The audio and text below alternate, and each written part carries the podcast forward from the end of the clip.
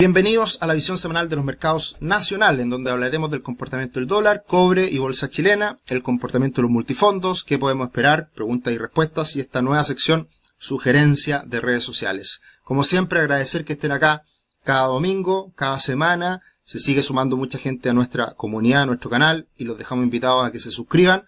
También en otras redes sociales como Twitter e Instagram, arroba trillo, arroba somos La última semana fue nuevamente muy positiva para el IPSA, nuevos máximos históricos en cierre semanal, un alza del 2,7, el Standard Poor's 500 cae, corrige levemente, y algo que no cuadra mucho es que el dólar en Chile subió un 0,8, pero también sube en Brasil un 1,8, cuando el dólar en el mundo cayó un 0,7, gran caída el día viernes, y el cobre se recupera un 0,6. ¿Qué pasó? Básicamente es que tuvimos cifras de empleo en Estados Unidos. No fue una lectura muy positiva. Da cuenta un poco de esta desaceleración que se puede comenzar a observar en Estados Unidos y por eso cae el dólar index. Pero eh, se desacopla un poquito el comportamiento de las divisas latinoamericanas respecto al dólar index es normal, solamente en un día venían muy bien las monedas latinoamericanas, así que no pasa nada, pero puede que esto se ajuste en los próximos días. Algo que destaca, por supuesto, en este comportamiento del dólar en Chile es el hecho de que conocimos la inflación, que quedó en un menos 0,2 en junio, una cifra negativa, sorpresiva, se esperaba un más 0,1, cayó un menos 0,2, y esto baja considerablemente la inflación de los últimos 12 meses a un 7,6, y acá lo que muchos ya empiezan a comentar y que ya se venía hablando previamente es que el Banco Central puede estar llegando tarde a la baja de tasas. El Banco Central subió las tasas como debía, las subió fuertemente a un 11,25, se quedó ahí, pero ya era evidente que si no bajaban las tasas, el dolor que esto genera en la economía es enorme. Dolor para las familias, para el costo crediticio en diferentes productos financieros, para qué decirlo en la empresa, en las pymes, y por lo tanto tasas muy altas asfixian a, la economía y eso es lo que hoy día se está observando y por lo tanto la desaceleración puede ser mucho más profunda, puede demorarse mucho más la economía en comenzar a repuntar.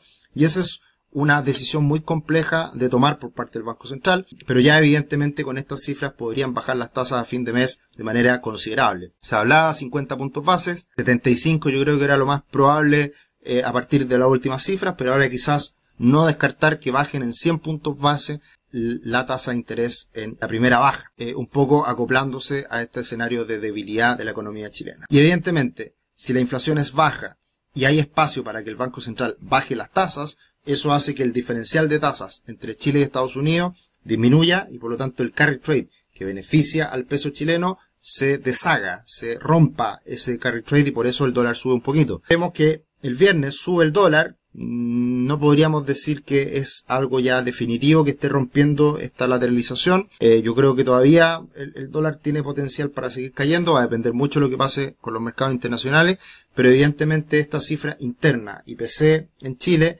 eh, está generando este cambio en expectativa y por eso el dólar sube. Pero ¿qué pasó el con el dólar en el mundo? El viernes cayó muy fuertemente. Entonces, la evolución del dólar index, si sigue siendo la baja en los próximos días, que tiene potencial a partir de lo que pasó con el dato de empleo, y ahora conocemos la próxima semana inflación en Estados Unidos, también muy importante para los mercados, en relación a ese comportamiento del dólar en el mundo, el dólar en Chile va a reaccionar. Así que va a haber que estar atento a cómo se desempeñe el dólar en el mundo en la apertura de día domingo, la evolución del lunes y lo que pase principalmente con la inflación en los próximos días en Estados Unidos. El cobre sigue muy estable, sigue en este triángulo que se comienza a estrechar cada día más y por lo tanto también este es un factor importante a tener en consideración respecto a lo que haga el dólar en Chile. Si el cobre rompe hacia arriba, ya también es una señal adicional de que el peso puede seguir fuerte, pero está por verse. Ahora, evidentemente la caída del dólar en el mundo es algo positivo para las materias primas y en particular para el cobre, así que eso podría seguir eh, generándose ese comportamiento en los próximos días. Tu futuro comienza hoy, conoce la primera plataforma de planificación financiera de Chile, crea tu cuenta gratis, ingresa a www.patrimor.com y cuando crees tu cuenta vas a recibir una gift card con 25 mil pesos para comprar cualquiera de nuestros productos también en la plataforma, en la página web. Así que súmate a todos los que ya están utilizando esta plataforma. Viene con varios cambios, viene con muchas mejoras en el futuro, así que aprovecha de organizarte y de planificar de mejor manera tu futuro financiero. Acá tenemos el IPSA, que no para de subir. Visto varios comentarios en redes sociales en el último tiempo que, así como pasó en algún minuto con las criptomonedas, que todos eran inversionistas porque las criptomonedas subían y subían, ahora también muchos que se han beneficiado por la bolsa chilena aplaudiéndose y felicitándose por ser muy buenos inversionistas. Cuidado, hay que tener cuidado siempre. La bolsa chilena estaba muy castigada y evidentemente, evidentemente había muchas oportunidades. Nosotros lo venimos diciendo hace mucho tiempo y la bolsa chilena está materializando ese mejor escenario, esa mayor estabilidad, esos menores riesgos y también las bajas valorizaciones. Todavía creo que le queda bastante, pero cuidado, eh, esto ha sido una oportunidad única en la historia, con valorizaciones muy bajas, muy buenas para aprovecharse, pero eh, evidentemente hay que irse cada día con más cuidado. Ya muchas oportunidades quizás han quedado atrás y ahora hay que ir mirando una a una cuáles son las empresas que todavía siguen muy castigadas con valorizaciones muy bajas. Y en ese sentido, la última semana tuvimos alzas importantes eh, en muchas empresas, particularmente Sokimich B sube con mucha fuerza, se recupera, probablemente la estemos analizando los próximos días, ha estado muy volátil y, probablemente también cambiando el, escenario reciente que era de corrección, de caídas. De hecho, es una de las empresas más grandes de IPSA y es una de las empresas de las pocas que está en el año en terreno negativo. El resto está toda muy, muy, muy favorable. Así que también eso hay que tenerlo en cuenta. Eh, el año pasado el IPSA subió mucho por Sokimich. Este año quizás no ha subido tanto por Sokimich y sigue siendo un actor muy relevante en la ponderación de el IPSA. En cuanto a las caídas, a las, a las negativas de esta última semana, Colbún venía con un muy buen panorama con un muy buen salto y corrige un poquito. También Itaú estuvo muy movida la última semana con estos cambios que se estaban dando en, la búsqueda de, del control de la empresa con la OPA que había hecho la matriz y, con ahí una noticia que apareció en la semana con que la Vial quería apoderarse de un porcentaje de esta, de esta OPA. Bueno, eh, ahí probablemente fueron las principales noticias, el resto muy tranquilo y lo que hay que tener en consideración y, y traigo a colación en este, en esta oportunidad es el comportamiento del ETF de Chile, el SH, que es el más importante, el que más se transa a nivel global y que está llegando ahora a una resistencia importante, en 30 dólares, 31 dólares, y le ha costado romper. Eh, entonces hemos visto muy buena recuperación de, del IPSA, pero no se ha materializado del todo en este ETF, puede ser por la composición, también a veces juega un rol importante la divisa. Eh, esto está en dólares, a diferencia del IPSA que está en pesos. Esto va a ser muy importante para ya definitivamente cantar victoria y ver que eventualmente pueda darse una revalorización muy superior. Cálculos simples. Si se rompen los 31 dólares en el ETF de Chile, podría ir a buscar el siguiente máximo que está en 36, eh, un alza superior al 10-15%. Si eso llega a materializarse en la bolsa chilena, en el IPSA, en, pesos, sería posible que el IPSA fuera a buscar los 6.500 puntos. Así que,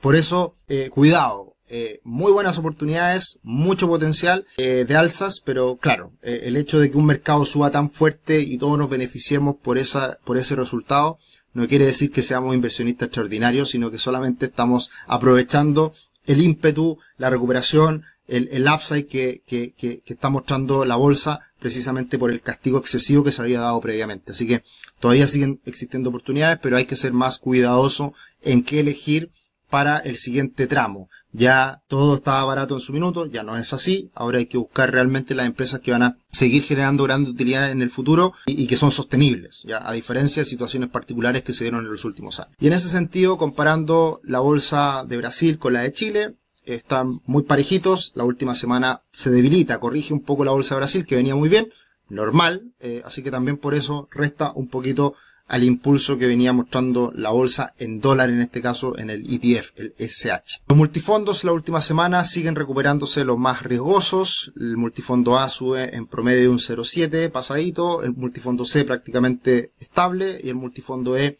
negativo un 0,6 no se alcanza a recopilar la información de los últimos días en los fondos más conservadores por la caída de la inflación, así que probablemente eh, en los próximos días la recuperación del fondo E sea buena a partir de esta menor inflación que ya anticipa esta baja de tasas eh, prontamente por parte del Banco Central de Chile. ¿Qué tendremos en los próximos días en cuanto a noticias? Lunes y martes la encuesta de operadores financieros el lunes 10, el martes 11 la encuesta de expectativas económicas. Ambas son siempre importantes de mirar y a partir de, no sé si recopilará los datos de inflación del último mes. puede ser, y en esta encuesta yo he participado en, algún momento hace muchos años atrás, eh, uno podía responder, y quizás si es que se cerró el viernes la encuesta, o incluso el lunes, eh, aproximadamente 50 personas, eh, podría incorporar esta encuesta expectativa económica el día martes en los datos de inflación, que eso puede generar grandes cambios en, en todo sentido, porque estamos viendo caer la inflación y también una desaceleración quizás más, más profunda.